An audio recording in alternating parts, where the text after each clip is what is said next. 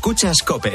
Y recuerda, la mejor experiencia y el mejor sonido. ¡Atención oyente! ¡Por fin ya está! Vuelve la feria del coche de ocasión en Ocasión Plus. La única feria en la que todos los coches tienen descuento de hasta 6.000 euros. Solo hasta el 23 de julio. ¡Acelera! Ahora más cerca que nunca. Más de 75 centros a nivel nacional. Localiza tu centro más cercano en ocasiónplus.com. Abierto sábado y domingo. Aunque haya nacido a más de 600 kilómetros de este camping, cada vez que llega el verano me siento un poco de este lugar. Porque vengo a esta parcela desde hace más de 30 años. Porque aquí aprendí lo que significa ser vecinos. Porque esta tienda de campaña es también un hogar. Porque si no vengo el verano es menos verano.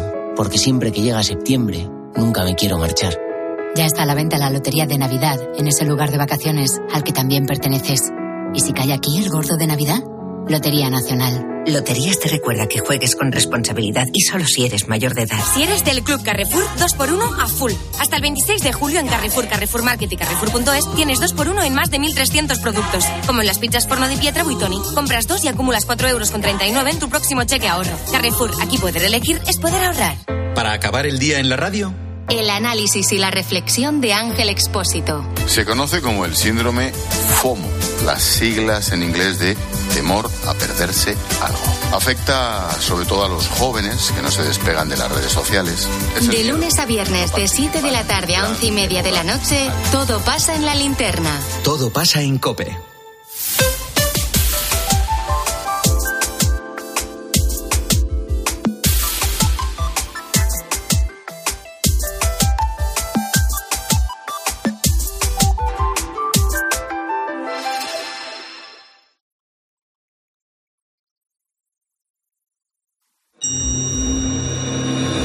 Está cambiando muy rápido.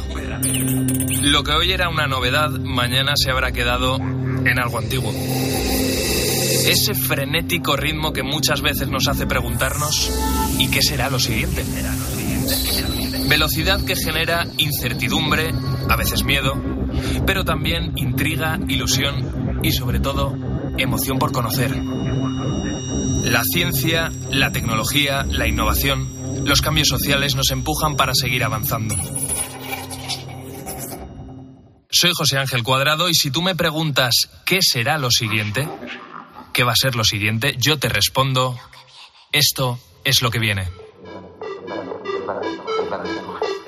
Hoy mismo vamos a lanzar a audiencia pública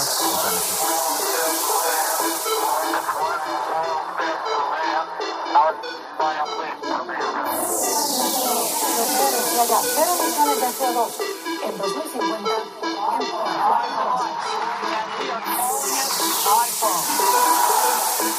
El comité ha llegado a una conclusión científica clara. Es una vacuna segura y efectiva.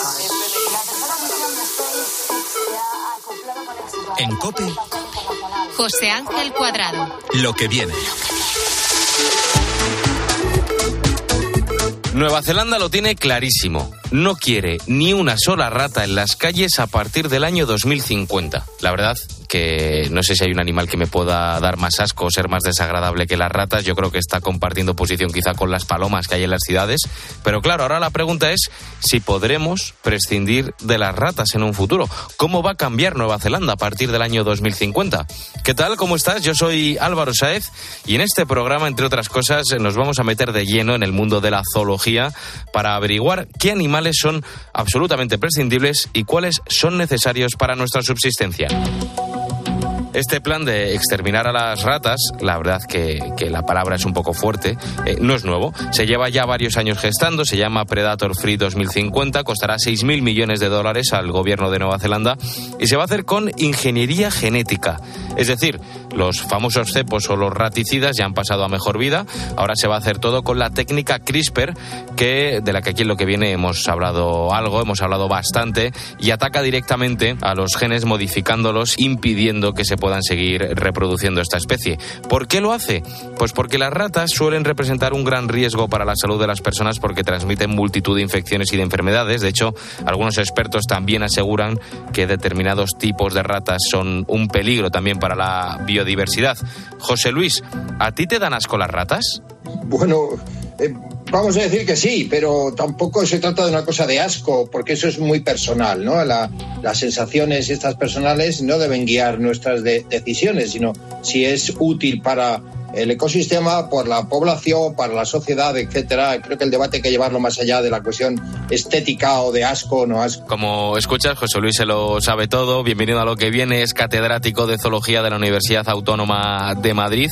No sé si Nueva Zelanda, José Luis, ya entrando de lleno al debate, está tomando una decisión adecuada. ¿Se puede prescindir de las ratas? Eh, vamos a ver, eh, las ratas que hay en Nueva Zelanda no son de Nueva Zelanda. Esa es una especie invasora allí y en muchos sitios. Probablemente es una, también en España y en, muchas zonas de Europa, porque eh, al ser una especie invasora, creo que prescindir de, y más en un ecosistema insular, como en definitiva es Nueva Zelanda, podría prescindirse. Habría algunas alteraciones hasta que se ajustara el equilibrio, pero bastante ha desequilibrado las ratas como para pensar que sería un problema el quitarlas. Quizás sería un problema menor, pero que el ecosistema y sobre todo las especies autóctonas que hayan sobrevivido a las ratas eh, lo agradecerían. ¿Ajustes eh, como por ejemplo cuáles? Eh, los ajustes pueden ser que las ratas sean, que sean la presa de alguna especie autóctona. O, de alguna especie a la que le apreciamos. En, en Madrid, por ejemplo, la desaparición de las ratas en algunas zonas próximas a, a los a los centros de tratamiento de residuos eh, urbanos, pues eh, eh, afectaría a los, a los búhos. Por ejemplo, ¿por qué? Porque se, ha notado que el búho real tiene, sus poblaciones están en auge en la zona de Valdemín Gómez. Es evidente que porque utilizan las ratas como presa, es decir, se las comen. claro, ¿y qué comerían los búhos ahora? Pues tendrían que, si desaparecieran, que no es el caso, pues eh, tendría que ajustar su dieta a lo que siempre fue. Es decir, el búho en el fondo es un poco un, depredador oportunista y entonces se utiliza la rata porque las ratas en sí mismas también son oportunistas. Es decir, que se desequilibra eh, un ecosistema que ya estaba desequilibrado y siempre los ecosistemas tienden a, ajustarse. Entonces eliminamos una parte importante, un elemento importante y entonces el resto pues tiene que reequilibrarse. ¿Cómo? Pues eh, en el caso de, la, de Madrid y otras zonas parecidas, pues se reequilibraría eh, volviendo el búho a, o eh, utilizando presas naturales, ¿no? Ratas, ratas de campo, nuestra especie natural, el ratus ratus, u o topillos u otras u otras presas. Es decir, que seguramente disminuiría la población porque ha aumentado, vamos a decir que artificiosamente, debido a que encuentran una presa, como son las ratas. Em, no sé si las, las palomas en la ciudad son igual de prescindibles que las ratas de alcantarilla. Por supuesto que son prescindibles, más aún. Eh, habría que eliminarlas porque generan numerosos problemas de salud y numerosos eh, eh, problemas también de carácter ambiental. De carácter ambiental en los ecosistemas urbanos cada vez más interesantes, más importantes, porque es realmente lo que tenemos alrededor. Las palomas desplazan a otras aves a otras aves urbanas. Antes eran, eran, los parques y demás estaban bastante poblados de aves de aves que, que tienen están asociadas a las a las actividades humanas y las palomas eh, lo, alteran bastante. Luego, además, las personas que con su mejor intención, pero alimentan las palomas, además están alimentando a las ratas, eh, ratones y numerosas otras, otras especies que pueden tener un problema eh, añadido, por ejemplo, cucarachas, y, etcétera, que van a alimentarse de esos residuos. Es decir, que las, las, eliminar las palomas, en definitiva, sería una, o por lo menos limitarlo, porque el problema ya no es quitarlas, sino que, que su población ya es demasiado grande. Eh, limitar esas poblaciones sería, eh, en, términos generales, beneficioso. Y lo van a hacer a través de ingeniería genética, la técnica CRISPR. No sé, José Luis, si esa es la mejor forma de conseguir eliminar o limitar una especie. Pues, hombre, la técnica es nueva, es una técnica innovadora. Creo que será bastante más barato y cabe la posibilidad de que sea más eficiente que la que se ha intentado hasta ahora. Las ratas las hemos intentado eh, exterminar desde que fueron, desde que aparecieron en, en Europa, ¿no? Es decir que no es que no es que sea una cosa nueva. Las ratas las hemos hay hay productos y empresas raticidas. Raticidas lleva, lleva viendo, vamos, desde que se inventó el frío. toda la vida de, Dios. Entonces lo que queremos es exterminarla. Otra cosa es que lo consigamos, cosa que no, porque por un lado podemos matar muchas, pero es que nuestras actividades generan una cantidad enorme de residuos que, lo que les estamos dando es eh, em, alimento. Es decir, que la, mortalidad por razones naturales eh, la evitamos porque no mueren de hambre, sino que tienen recurso. Y mientras tengan recurso, pues podemos matarla por un lado, pero mientras tengan recursos, tan importante es no alimentarlas de manera activa o pasiva, cómo eliminarlas físicamente. O sea que también una, una técnica para intentar eliminar o limitar la, la presencia de las ratas en las ciudades es ser menos guarros, ¿no? Sin duda, o tener tener unas tener unas eh, sistemas de eliminación de la de la basura más eficientes los que tenemos son franca- francamente ineficientes los contenedores que sí que están es mejor tener la, la basura en bolsas en contenedores muchísimo mejor que dejarlos por, por las calles eh, como se hacía en, en el pasado.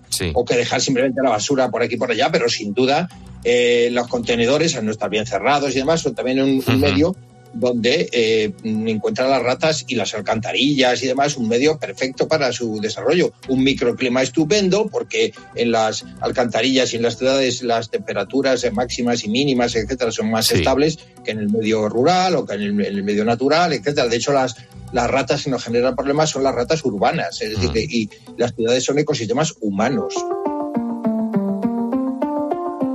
Eh, ca- cada animal, eh, José Luis, cumple una función en el ecosistema, están aquí por algo, ¿no? Porque sí, claro, esto nos da pie también a nosotros aquí en lo que viene a no hablar de este tema desde el punto de vista negativo, sino que invertir el, el prisma y hablar de aquellos animales que sí que son imprescindibles para nuestra subsistencia. Por ejemplo, las abejas, que sí que son muy molestas, si era en verano en la piscina o en la playa, puede que alguna nos salga pues una avería.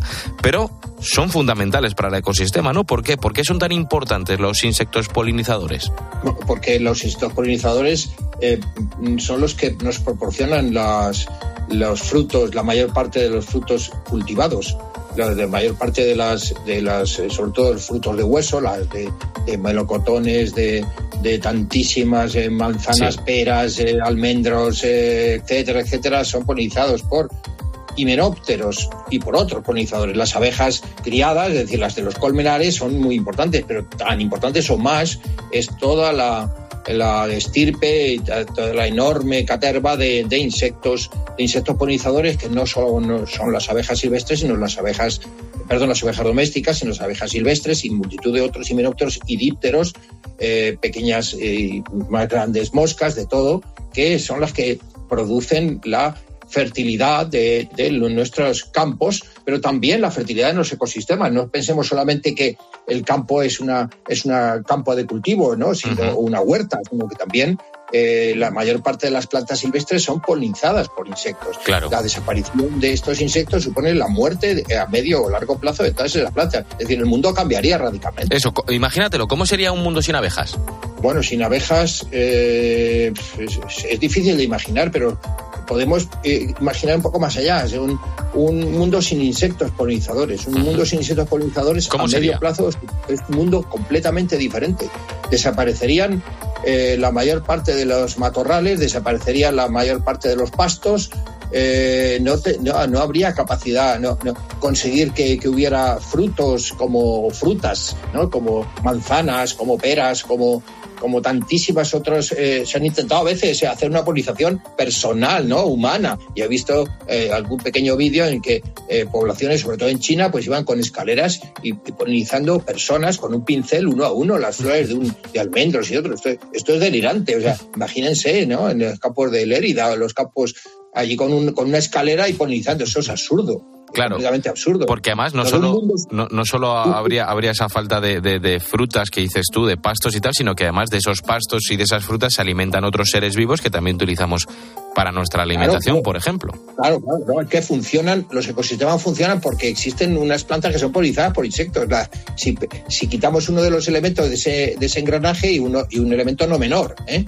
significa que a medio plazo desaparecen las semillas. Y si no hay semillas, pues no hay futuro en, en la- en las plantas. Es decir, que eh, dense cuenta cómo, cómo cómo puede cambiar el, el- el- el mundo. Eh, eh, el mundo existía antes que existieran los, los insectos, el mundo natural. Eh, y los insectos existieron como eh, 350 millones de años antes de que llegaran los humanos. Yo de los humanos nos habremos extinguido y aquí seguirán los insectos.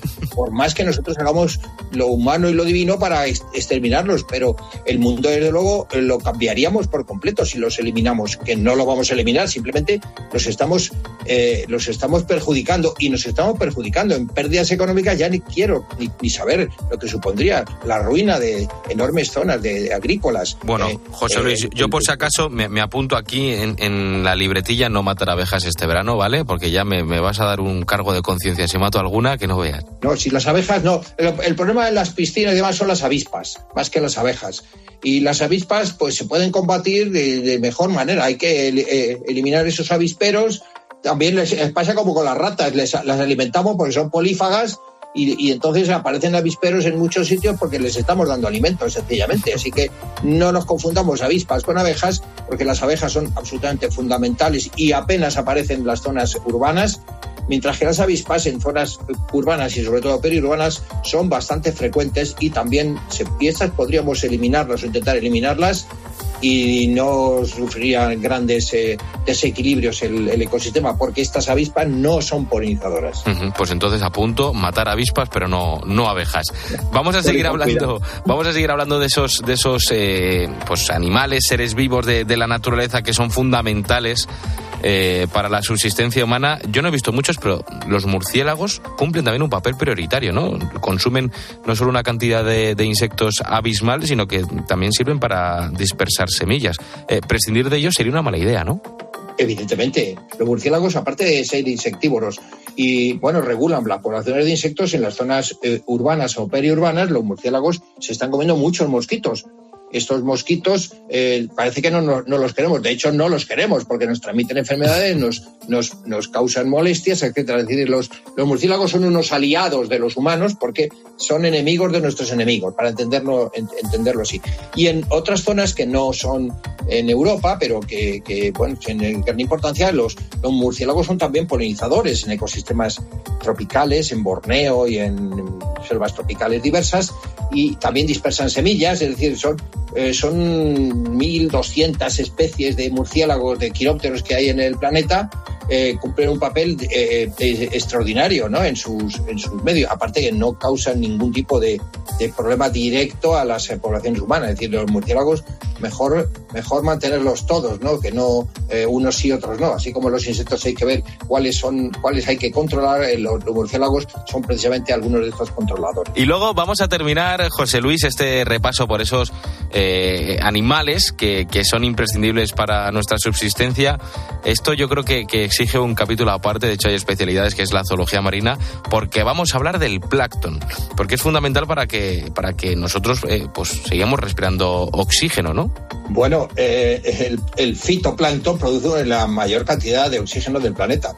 Aparte de que oxigena las aguas marinas y también libera oxígeno a la atmósfera. Pero es que esa es una, una, función decisiva, pero tan importante es la eh, fotosíntesis del fitoplancton como que el fitoplancton es el pasto que se, que, del que se alimenta el zooplancton. Y el zooplancton es la, son las presas, son eh, la, las partículas vivas que, de las que se van a nutrir eh, los, el segundo nivel de la escala trófica marina, sí. eh, los boquerones, eh, la sardina, la anchoveta, etcétera, de las cuales a su vez se alimentarán las caballas y de las cuales y las cuales van a ser a su vez el alimento de los atunes.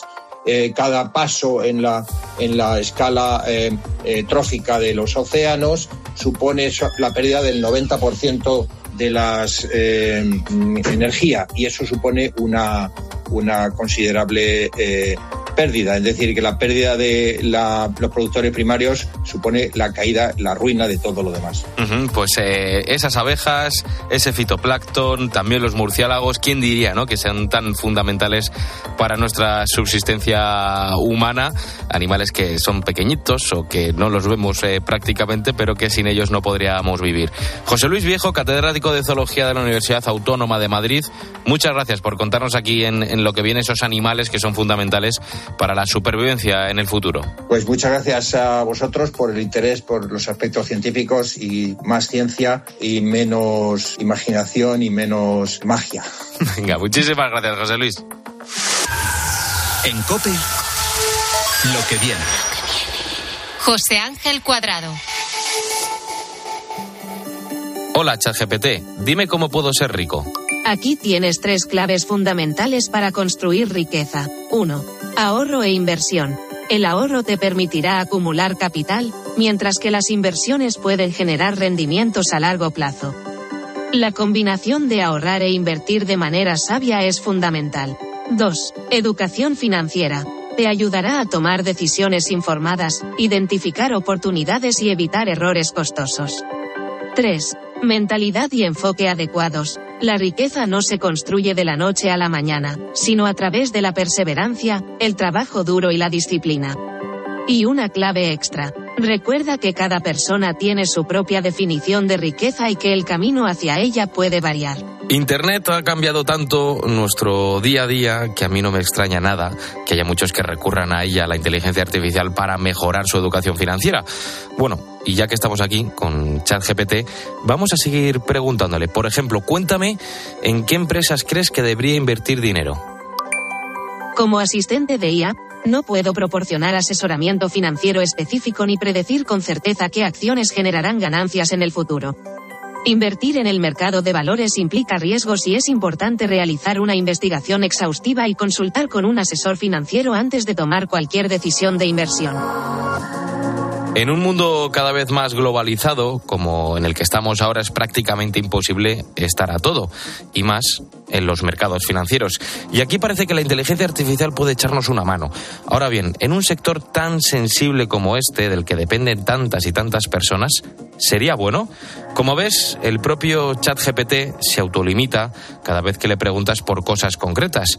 Así que si ves en internet el típico vídeo de una persona que dice que se ha hecho rico con ChatGPT porque le ha preguntado cómo puede ganar mucho dinero, que sepas que ya te digo yo que es mentira.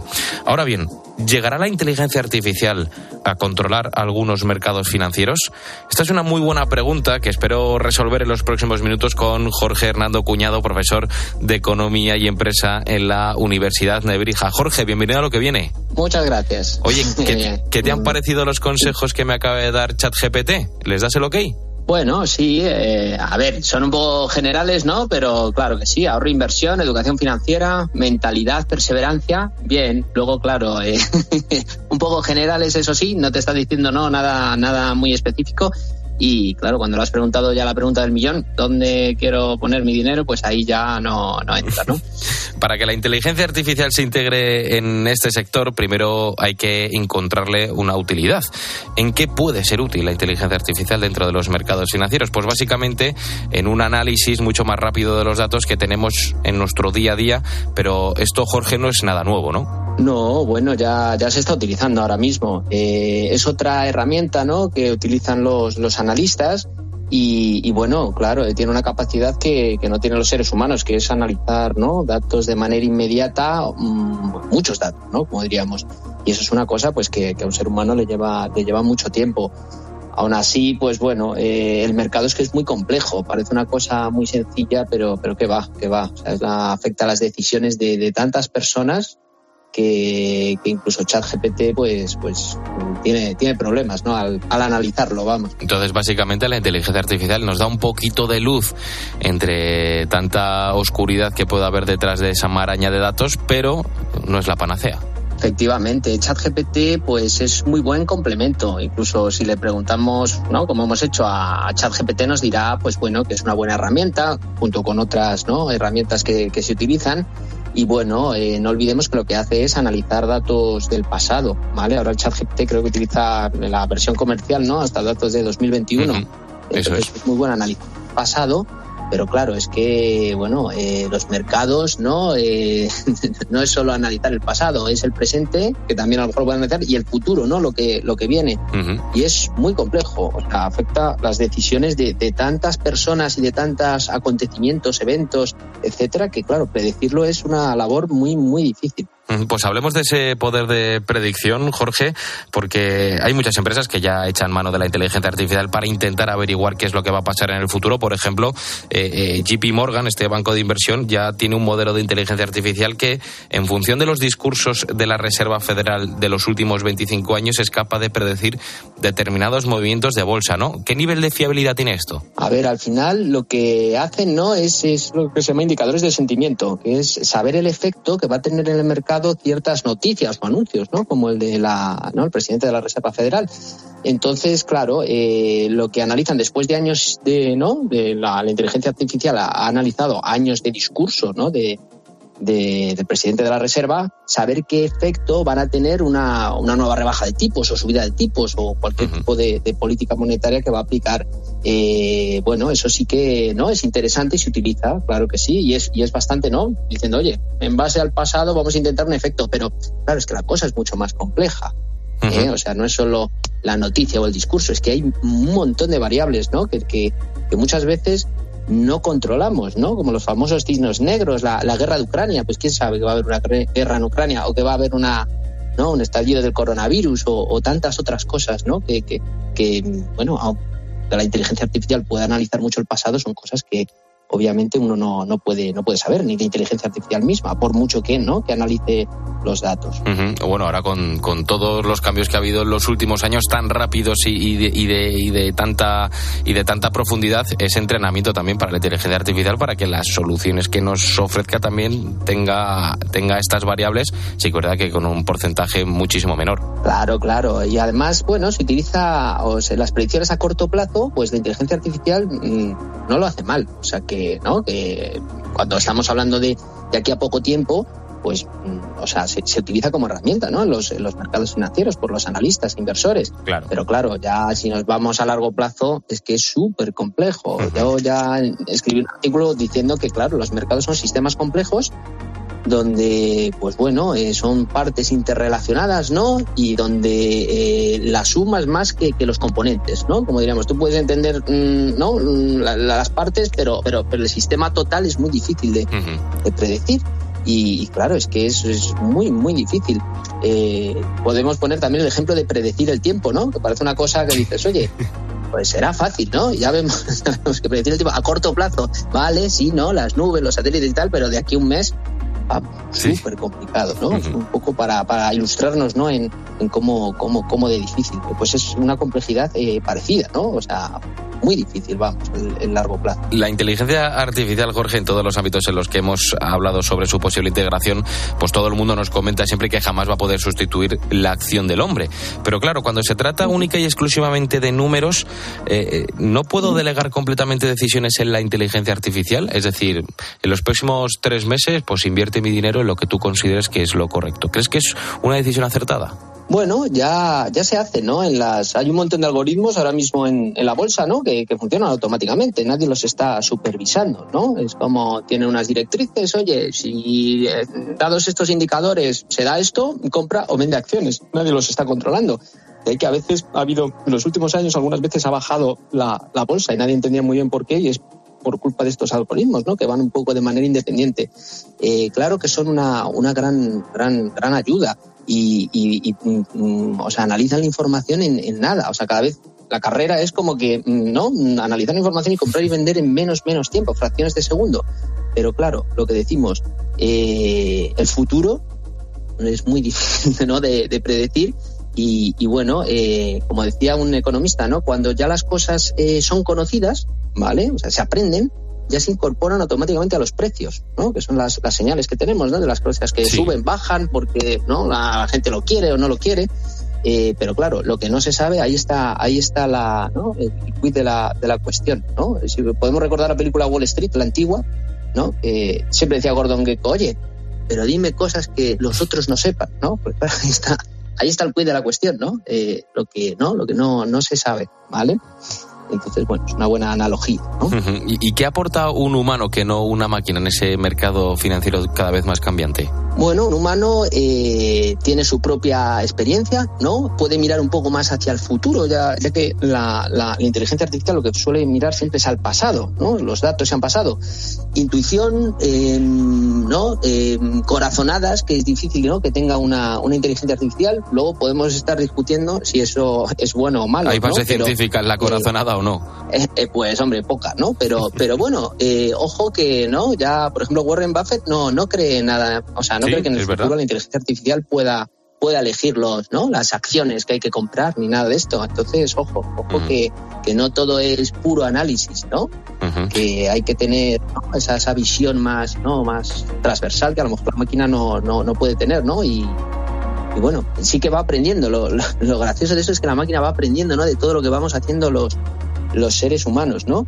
Pero, oye, es que es muy difícil, como decimos, es muy difícil. Hay tantas variables, ¿no? Eh, tanta gente comprando, vendiendo noticias, acontecimientos, que bueno, como decimos, es como el tiempo, ¿no? A corto plazo, pues sí, mira, hace calor, tal, pero imagínate cuando va a llover, ¿no? ¿Cuándo va a llover exactamente? ¿Es, eso difícil o no? Mm. ¿Eh? Cuando estamos ahí esperando, pues oye, complicado, ¿eh? que te diga eh, con todos los datos que tenemos y tal, oye, va a llover a las 4 de la tarde, ¿eh? pues difícil, ¿no? Te puedo decir, oye, sí, mira, muchas probabilidades, tal, pero... O sea que esto tiene su, ¿no? Su... Su intrínculis. Su... Totalmente, totalmente. Yo creo que bueno, pues herramienta muy buena, claro. Estamos aquí en, lo que viene hablando con Jorge Hernando Cuñado, profesor de Economía y Empresa en la Universidad de Nebrija, hablando de esa integración de la inteligencia artificial dentro de los mercados financieros. Ya nos has hecho una primera aproximación del estado de la cuestión, pero como es lo que viene, vamos a hablar del futuro. Vamos a imaginarnos cómo ves tú la inteligencia artificial dentro de este sector, pongamos en 25 o 30 años. Uf, es tan difícil ¿eh? esta, esta pregunta, pero bueno, es tan difícil porque yo creo que va a cambiar tanto el mundo a raíz de la inteligencia artificial, ya no solo los mercados financieros, sino en el, en día a día. Es que no somos conscientes. Yo creo que con esto de ChatGPT ahora parece que se ha ¿no? hecho visible un poco, ¿no? Todo esto ya puedes no eh, trabajar, pero es que el cambio que viene es, es, brutal. No solo ya los mercados financieros, que son los primeros que aplican la tecnología, ¿no? Y tal y todo esto, pero el cambio va a ser brutal en todas las áreas. Ya lo estamos viendo, mira, hablaba con un colega sobre las clases de la universidad, a raíz de ChatGPT, van a cambiar totalmente. Mm, ¿no? De hacer trabajos, oye, pero ¿cómo? Si, si el trabajo te lo puede hacer ChatGPT aquí en cuestión de, de minutos, ¿no? toda una cultura de años y años, ¿no? De, de, de, hacer trabajos, actividades y tal. Entonces, mm, va a haber que, bueno, eso te pongo solo el ejemplo de educación, ¿no? Que es el que me pide a mí más cerca, pero, pero es que eso se va a dar en cuestión generalizada. El cambio va a ser, yo creo, ¿eh? creo que va a ser brutal. O sea, yo siempre pongo eh, antes de la aparición, el ejemplo, antes de la aparición de Internet y ahora, fíjate que ahora ya compra, vende, coge los billetes, la aplicación para ¿no? la guardería, o sea, vamos, mm, lo hacemos todo. Pues imagínate ese salto con la inteligencia artificial. Es que de aquí a, unos años mm, vamos a estar, pues eso, hablando con las máquinas, haciendo cosas y, bueno, también tiene sus, sus peligros y cosas que hay que, hay que controlar, claro. y habrá que estar pendiente aquí en, lo que viene de todos esos avances que los iremos contando, advirtiendo también de, de esos peligros y esas oportunidades que vayan naciendo. Jorge Hernando Cuñado, profesor de Economía y Empresa en la Universidad de Brija, gracias por darnos las claves de esa integración de la inteligencia artificial en el mundo financiero. Muchas gracias a, vosotros y un placer de participar en vuestro, en vuestro programa. En COPE lo que viene. José Ángel Cuadrado. Hace unas pocas semanas, aquí en Lo que viene, hablábamos de los alimentos del futuro. Nos metíamos dentro de ese restaurante de alimentos del futuro para ver lo que algunos científicos catalogaban como los eh, alimentos, los productos más vanguardistas que hay y que habrá. Está por un lado esa carne de laboratorio que cada vez pues leen más titulares de países que dan el ok a su venta incluso en supermercados. Estados Unidos aquí parece que es el país más adelantado en ese ámbito, pero España, ojo, que no se queda atrás, porque en San Sebastián se va a construir una planta que va a cultivar 4.000 toneladas de carne de laboratorio al año. Raúl Rivas González es catedrático de microbiología de la Universidad de Salamanca y también nos mencionaba a los gusanos como los alimentos del futuro da diferentes posibilidades en cuanto a que es un producto con un cierto valor nutricional. Por ejemplo, eh, aparte de la proteína, como en muchos de los insectos que aportan un porcentaje de proteína elevado, aporta también un valor nutricional eh, derivado de la cantidad de ácidos grasos monoinsaturados o poliinsaturados que tienen. Se puede producir de forma sencilla a gran escala. Necesitamos muy poco para darle de comer al gusano, incluso a, base de, residuos de alimenticios nuestros y por lo tanto podemos tener gran cantidad de este animal en un espacio reducido. No necesitamos hectáreas de terreno para tener un, cultivo agrícola, en este caso, sino que puede ser cultivado en, en naves simplemente, a, como decíamos antes, a gran escala. Por cierto, con el tema de los gusanos, hace un par de años que la Unión Europea dio luz verde a la comercialización de un gusano muy concreto, el de la harina, se llama, y por tanto hoy puede ser empleado como aperitivo, como ingrediente para elaborar otros productos, etcétera. Pero es que aparte de estos bichos, que no sé si a ti te convencen, a mí desde luego que no, están las algas, que hay de mil tipos y con nombres eh, cada vez más impronunciables, hay algunos hongos, etcétera. Claro, que se puede fabricar comida de manera distinta a la que se hacía antes? totalmente. Que los avances tecnológicos cada vez se producen más rápido, por supuesto. Ahora bien, ¿nos hemos parado a pensar si compensa o no? O mejor dicho, ¿por qué? ¿Por qué ese empeño en buscar constantemente sucedáneos de alimentos? Cuando hablas con los defensores de este tipo de alimentación, hay una interpretación un poco maltusiana de la vida. No llegan a defender el control de la natalidad, pero sí que los recursos dicen que tenemos son limitados y hay un gran riesgo de quedarnos sin esos alimentos de toda la vida, como puede ser la carne, como puede ser el pescado, como puede ser la fruta, la verdura. Y hoy quiero ponerle un poco de luz a todo esto y si hablamos de comida, diríamos que esto sería una especie de sobremesa que voy a tener con Juan Bola. Juan, bienvenido a lo que viene. ¿Qué tal Álvaro? ¿Cómo estás? Muy bien, eres nutricionista, eres técnico también de actividades físicas, esto es lo que viene, y tú eres de, de, de, esos que se han subido a la ola de lo tecnológico, porque tú te has dado a conocer gracias a las redes sociales, ¿no? Sí, efectivamente, yo, yo llevo varios años ya en redes sociales y desde Instagram pues tengo mi, mi pequeño altavoz. Algas, carne sintética, gusanos. Juan, ¿tú has probado alguna vez algo de esto? Bueno, yo las algas sí que las he probado. No me parecen un mal alimento comparado con, con los gusanos y, y, la carne sintética de laboratorio.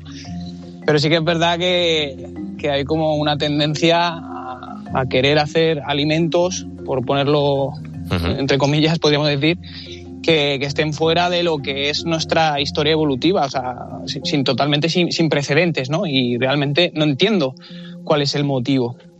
Se plantean todos estos alimentos como sucedáneos de los productos de toda la vida y Juan, yo a ti te quiero preguntar por el consumo prolongado también de estos sucedáneos. Por ejemplo, la carne normal, la roja o la blanca o la de cerdo, la de pollo, ¿se puede sustituir por comida sintética? Bueno, a ver, por poder se puede hacer muchas cosas, ¿no? Pero lo que tenemos que tener en cuenta es que nuestra fisiología, nuestra genética es ancestral. Nosotros somos, nosotros somos del paleolítico, no del neolítico. O sea, nosotros uh -huh. tenemos muchos miles de años. Entonces, claro, nuestra fisiología genética está adaptada a ciertos alimentos que es, pues eso, la carne, ¿no? Nuestra evolución, se, la base alimentaria siempre ha sido la, la carne.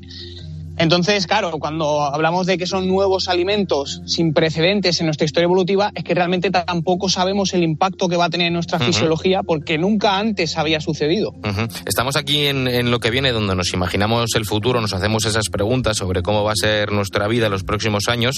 Hablamos sobre qué hay detrás de esos alimentos del futuro, algas, gusanos, carne de laboratorio. Lo estamos haciendo con Juan Bola, que es nutricionista, y acaba de publicar un libro que se llama Nutrición Evolutiva, el despertar de de, la especie que defiende precisamente que la alimentación del futuro es volver al pasado, ¿no? Sí, sí, que, que, bien dicho.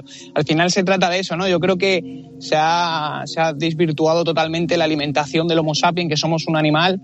Eh, entonces, eh, la, la, pirámide nutricional, por ejemplo, que es algo de lo, de lo que critico bastante en mi libro, eh, ha surgido por intereses industriales, que tiene toda la pinta de, de, de, estos alimentos nuevos que tú hablas, eh, uh -huh. pues también tendrán sus intereses, ¿no? Uh -huh. Entonces, claro, si hablamos de, de, lo que realmente debería comer un Homo sapiens, que es nuestra especie, pues tenemos que ir a, a, al, al, pasado, ¿no? Cuando no, nuestra claro. genética, lo que hablamos, está fijada hace 40.000 años, el genoma humano está fijado hace 40.000 años. Uh -huh. Eso es muchísimo tiempo y realmente deberíamos de comportarnos alimentariamente muy parecido y no alimentariamente también, pero bueno, también tenemos claro. que adaptarnos a los tiempos modernos y eso es lo que intento hacer en, en, el libro, ¿no?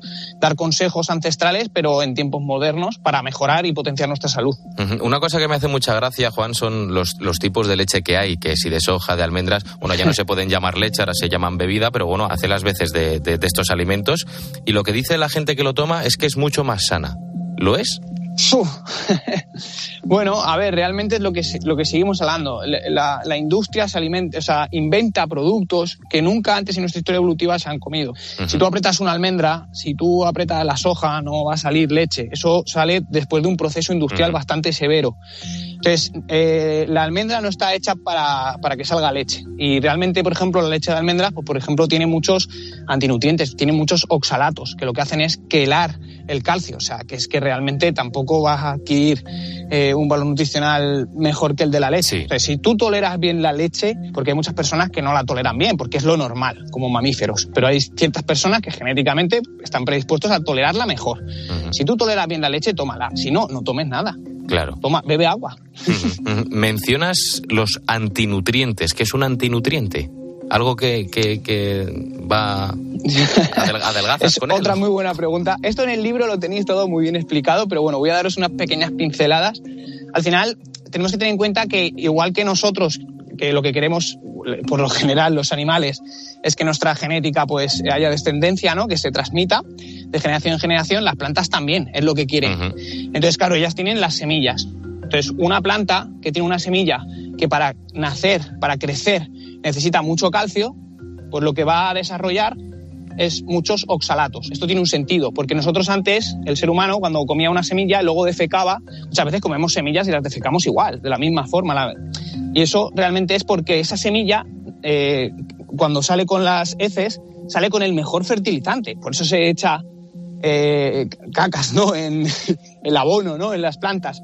Entonces, ese fertilizante para la planta eh, tiene muchas posibilidades de crecer y bien. Y lo que hablábamos, antes lo hacíamos en el campo y se decía pues plantar un pino, coloquialmente. Pues es que realmente lo estabas plantando. Entonces, claro, si tú, tú como semilla necesitas mucho calcio, no vas a permitir que el, depredador que te ha comido absorba el calcio que, ha, ingerido también, porque tú lo necesitas en las heces. Entonces los antinutrientes, además de otras muchas funciones en el organismo, eh, lo que hacen es eso, quelar los minerales para que las heces tengan muchos nutrientes y que tengan mayor probabilidades de crecer.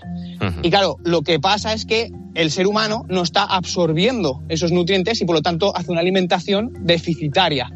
No está nutriéndose como debería, como debería. Yo siempre lo digo, que al final hoy en día estamos en una paradoja totalmente fuera de lugar. Creo que te la, he visto en Instagram, que estamos en, el momento en el que hay cada vez más obesos y, y gente más desnutrida, ¿no?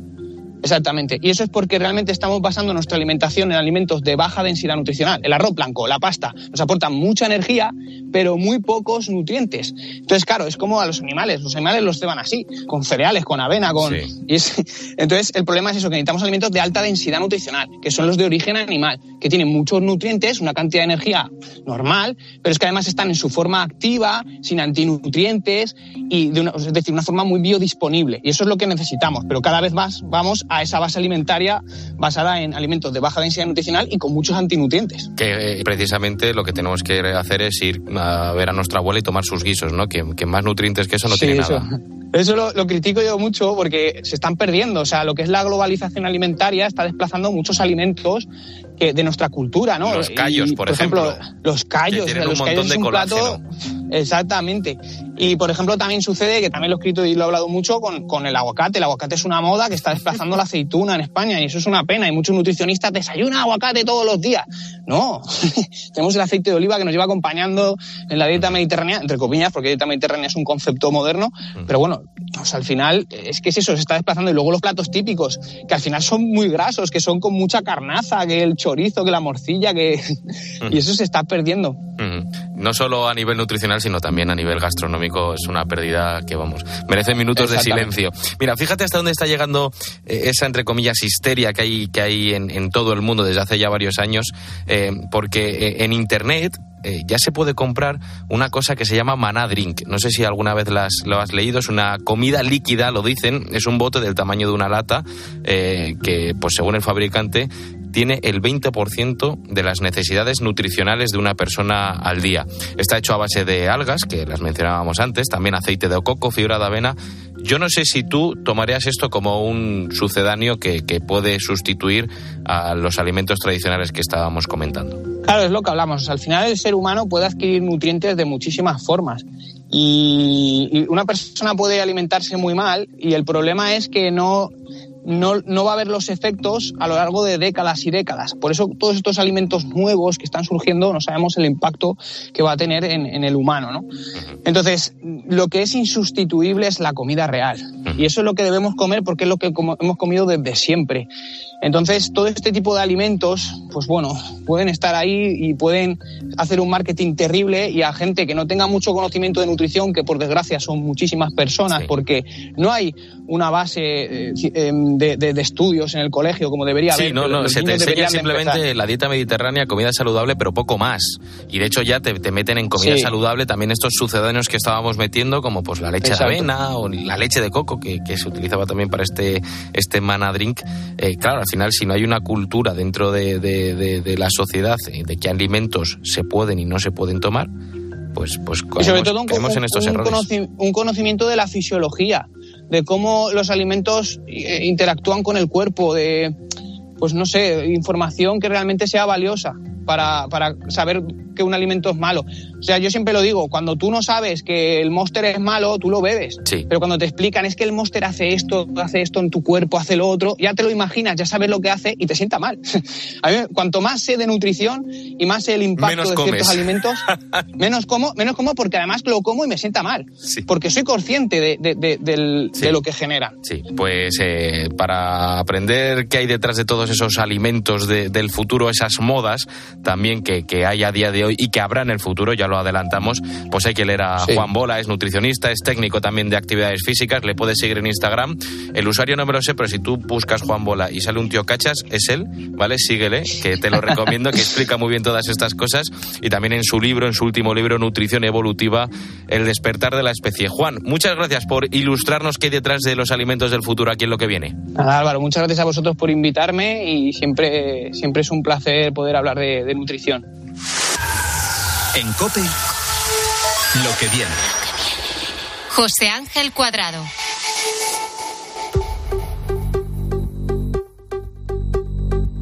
Los cambios no son nada fáciles, y menos si son para cambiar de país, de cultura, de amigos, y menos si solo tienes 15 años. Estamos llegando al final de este programa y antes de despedirme de ti me gustaría contarte la historia de Fatumata.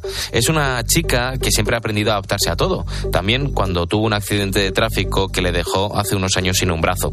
Ella es de Gambia, un país en la costa atlántica de África. Su padre, en cambio, vive en Zaragoza desde hace seis años y pensó hace unos meses que Fatumata podía tener una vida mejor en nuestro país, en España.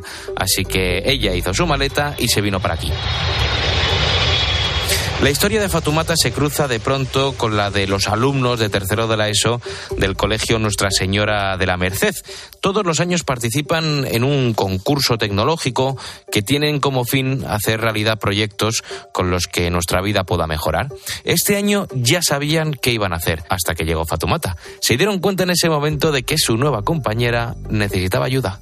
De hecho, lo más importante del proyecto al final es el cambio que hemos conseguido en Fatumata, pero el cambio a nivel anímico. Cuando llegó estaba absolutamente cerrada, no solo por la migración, todavía coleaba el tema del accidente, aunque fue hace siete años, nos contaba su padre que era una persona distinta que ya antes del accidente tenía una vida perfectamente normal y después del accidente se cerró en banda y, y era, era casi como hablar con una pared. Acabas de escuchar a Daniel López, es el profesor que ha liderado esta segunda oportunidad para Fatumata. La joven no sabía nada de español, no tenía ni papa y así era imposible comunicarse con ella o incluso hacer amigos. Por eso le han inventado un traductor de castellano a soniqué, que es el dialecto que se habla en Gambia y en otros países cercanos de África, para que ella pudiera comunicarse.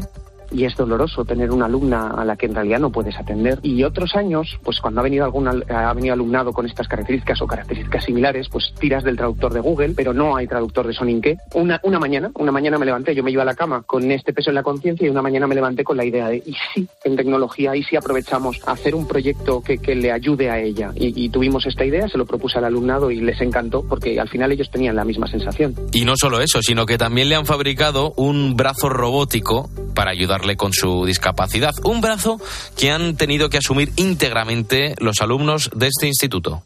Los principios de la programación, de programación de apps, de programación de robots y de diseño 3D en realidad son fáciles de, enseñar, porque luego estas disciplinas lo que se aprende es tocando, es haciendo. Entonces el proyecto en realidad es ideal por eso. Yo les formo en nada, tres, cuatro semanas, les enseño los rudimentos y luego con un proyecto que ellos les motive, eh, lo aprenden a base de sacar adelante el proyecto. Y entonces fue, fue relativamente fácil. Les acababa justo de formar, esa formación la tenían y ellos mismos visualizaron que con lo que yo les había enseñado eran capaces de sacar adelante el, proyecto que era muy ambicioso.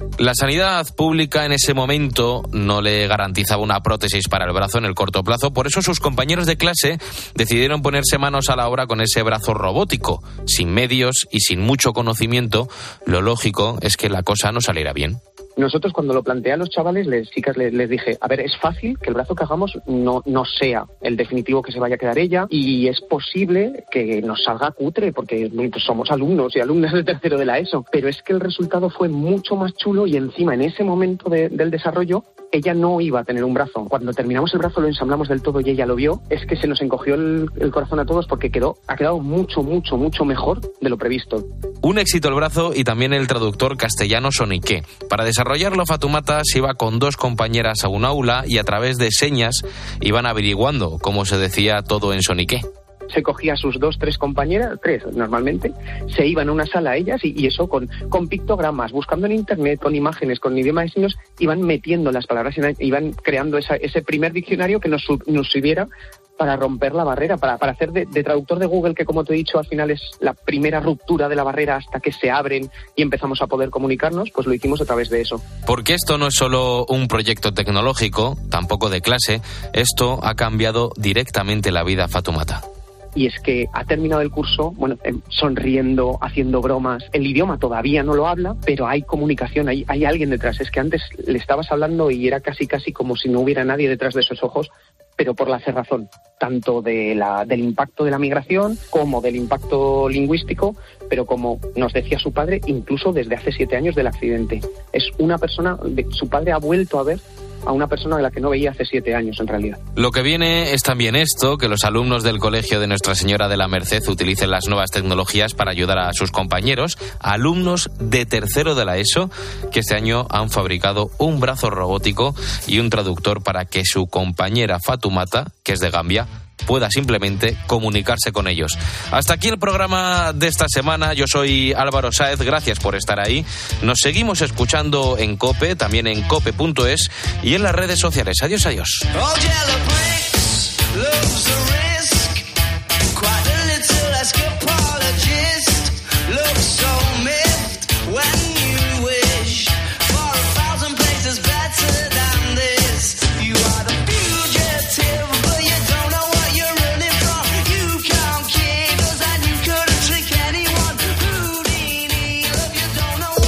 Escuchas Cope. Y ahora te lo ponemos más fácil. Cope es la primera radio generalista comercial en España en desarrollar una aplicación compatible con CarPlay y Android Auto. Ya puedes disfrutar de la app de Cope mientras conduces. Vamos a poner un cierto orden. Escucha a Herrera, Expósito, el deporte, la información, el entretenimiento. En directo o a la carta, cuando tú quieras. Escucha Cope de manera más sencilla, cómoda y segura desde la pantalla de tu coche. ¿Y ahora qué? Ahora no te quedes fuera de juego. Ven al Diploma Universitario de Especialista en Periodismo Deportivo, organizado por la Fundación COPE y por la Universidad San Pablo CEU. Aprende junto a los periodistas líderes del deporte y fórmate en audio, video podcast, redes sociales, web. ¡Hola, hola!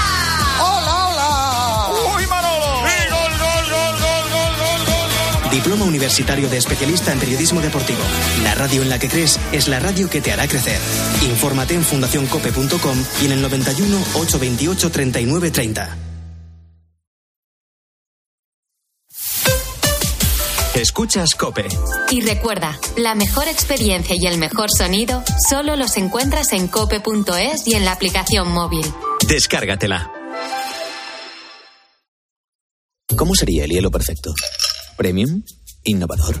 ¿Sostenible? Sería todo eso elevado al cubo. Por eso en Cubers, líder europeo en hielo, apostamos por la calidad al cubo, por un hielo seco, suelto y duradero que enfría las bebidas sin aguarlas. Apostamos por la innovación al cubo, con nuestras Ice Balls, las primeras esferas de hielo del mercado. Y apostamos por la sostenibilidad al cubo, fabricando nuestro hielo con una huella de carbono cuatro veces menor. Más de 15 millones de consumidores han subido de nivel. Cubers, just another level. Asegúrate la mejor hidratación este verano de la mano de HSN. Fórmulas únicas desarrolladas para mejorar tu rendimiento. Bebidas deportivas con electrolitos, carbohidratos, aminoácidos o proteínas. Confía en los mejores profesionales y una producción avalada con certificados de calidad. HSN. Nutrición de calidad para una vida sana. ¡Atención oyente! ¡Por fin ya está aquí! Vuelve la feria del coche de ocasión en Ocasión Plus. La única feria en la que todos los coches tienen descuento de hasta 6.000 euros. Solo hasta el 23 de julio. ¡Acelera! Ahora más cerca que nunca. Más de 75 centros a nivel nacional. Localiza tu centro más cercano en ocasiónplus.com. Abierto sábado y domingo. Para poner luz a todo lo que está pasando, Expósito en la linterna. Las llamadas relacionadas con los problemas de salud mental superan a los de violencia. También se ha observado que la COVID ha aumentado los problemas de salud mental en los adolescentes, siendo más los casos de autolesiones, depresión. De lunes a viernes, desde las 7 de la tarde, Ángel Expósito enciende la linterna de Cope.